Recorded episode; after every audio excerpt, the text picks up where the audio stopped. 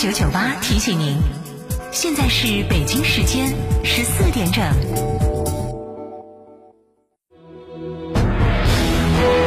成都的声音，FM 九九点八，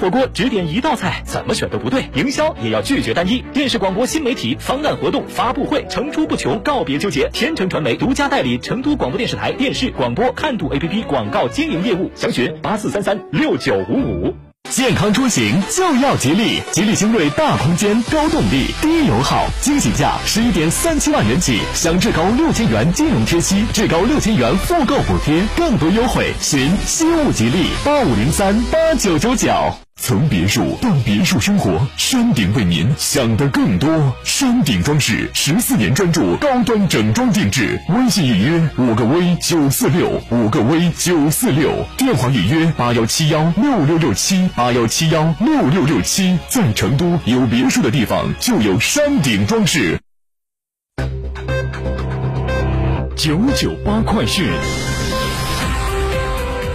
来关注这一时段的九九八快讯。首先提醒各位，成都市公安局交管局决定，自二零二二年四月二十五号，也就是下周一起，恢复小型载客汽车尾号限行的交通管理措施。尾号限行时间为工作日早上七点半到晚上八点。成都市绕城高速公路以内所有道路不包含绕城。尾号限行车辆是所有的川 A、川 G 及外地级小型微型载客汽车。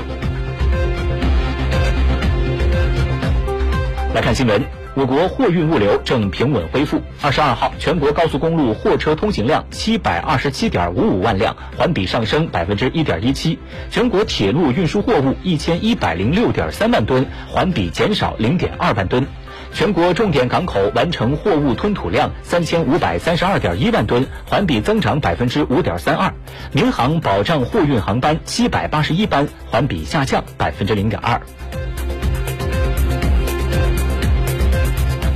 最新发布的全国物流保通保畅运行数据显示，截止到二十二号二十四点，各省区市高速公路共关闭收费站十六个，占收费站总数的百分之零点一五；关停服务区二十三个，占服务区总数的百分之零点三五。全国二十二个省区市已无关闭关停的高速公路收费站和服务区。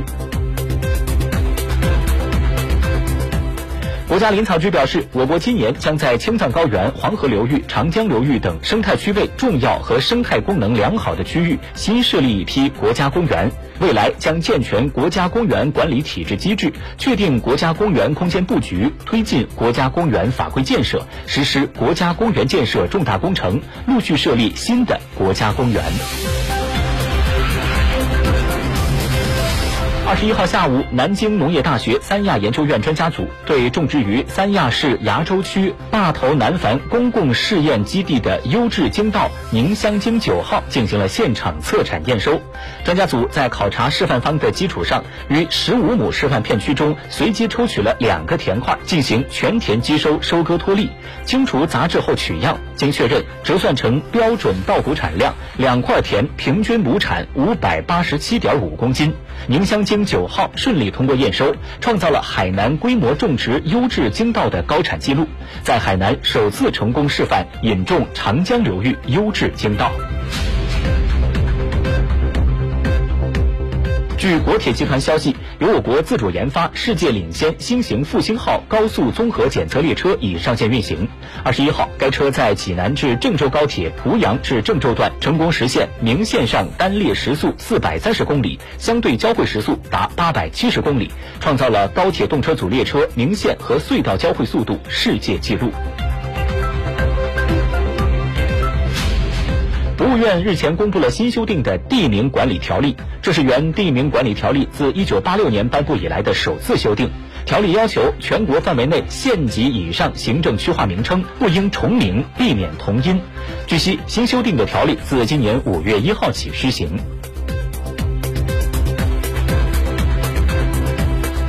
高校外语专业教学测试办公室发布通知称，根据近期全国新冠肺炎疫情防控形势，原定于五月二十八号举行的全国高等学校英语专业八级考试将延期至二零二二年下半年举行。具体日期，敬请关注官网的后续公告。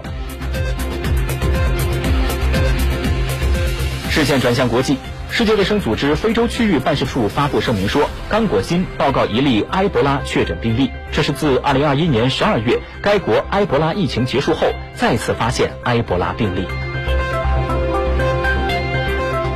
二十三号，由于俄乌局势导致的供应链问题，英国的一些大型连锁超市开始限购食用油。英国超市销售的大部分葵花籽油来自乌克兰，供应中断导致货物短缺以及对其他食用油需求的增加。一些超市限制购买的油品包括葵花籽油、橄榄油和菜籽油。英国零售联盟表示，一些超市采取的限制措施是临时的，是为了保证所有人都能买到上述油品。英国国家统计局十三号公布的数据显示，食用油和脂肪的价格上涨了百分之七，比一年前的价格高出近四分之一。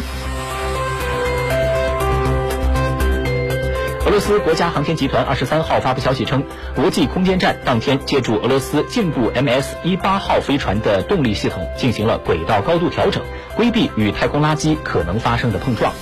在美国航天飞机和欧洲 ATV 货运飞船停飞后，俄方飞船动力系统成为保持空间站轨道高度的唯一常规手段。自1998年至今，国际空间站共进行了318次轨道高度调整。其中一百六十九次是借助俄罗斯进步号货运飞船动力系统来完成的，而塔斯社报道称，目前国际空间站共有十一名乘客，包括三名俄罗斯宇航员、三名美国宇航员、一名欧洲航天局宇航员以及四名太空游客。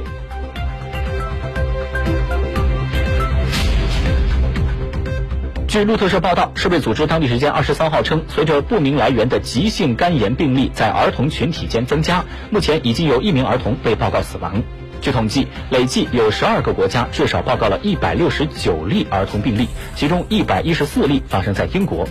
据报道，截止到四月二十一号，报告病例的国家除英国之外，还包括美国、西班牙、以色列、丹麦、爱尔兰、荷兰、意大利、挪威、法国、罗马尼亚和比利时。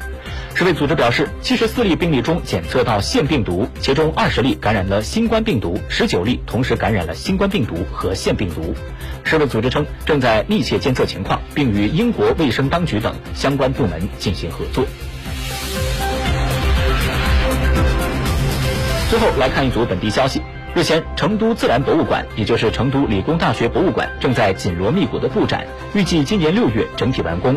该馆是中国西部首座以地学为主要特色的自然科学博物馆，展教并重、互动探究、多元体验，以天地人和为主题，以演化为主线，从过程、现象、机制和文化入手，演绎四大主题板块。